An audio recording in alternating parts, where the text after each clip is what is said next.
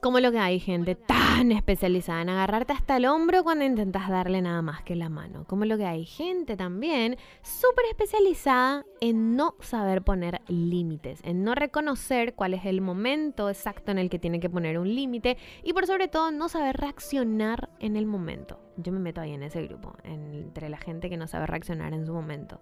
Un ejercicio lindo para poner en práctica justamente es ese, el de saber poner límites, el de no permitir que te pasen encima, que abusen de tu bondad, que te saquen provecho más de la cuenta.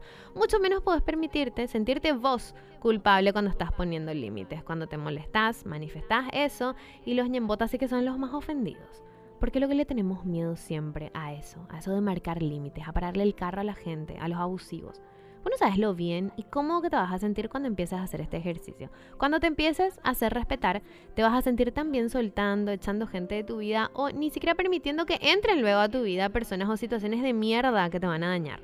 Aplicable esto a relaciones de pareja, de familia y de amigos, laborales y que ni qué decir. En el trabajo, en serio, así, en mayúsculas te digo que no te mereces menosprecio, no te mereces desdén, no te mereces maltrato. El colaborador del año no vas a ser por aguantar eso y quién sabe qué otras cosas más.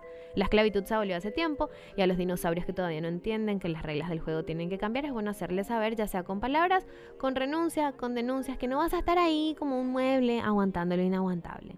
Si hay gente abusiva es porque todavía hay personas que no saben poner límites. Mientras podamos, tratemos siempre de hacer eso, de aprender o de empezar a ejercitarnos en eso de marcar límites.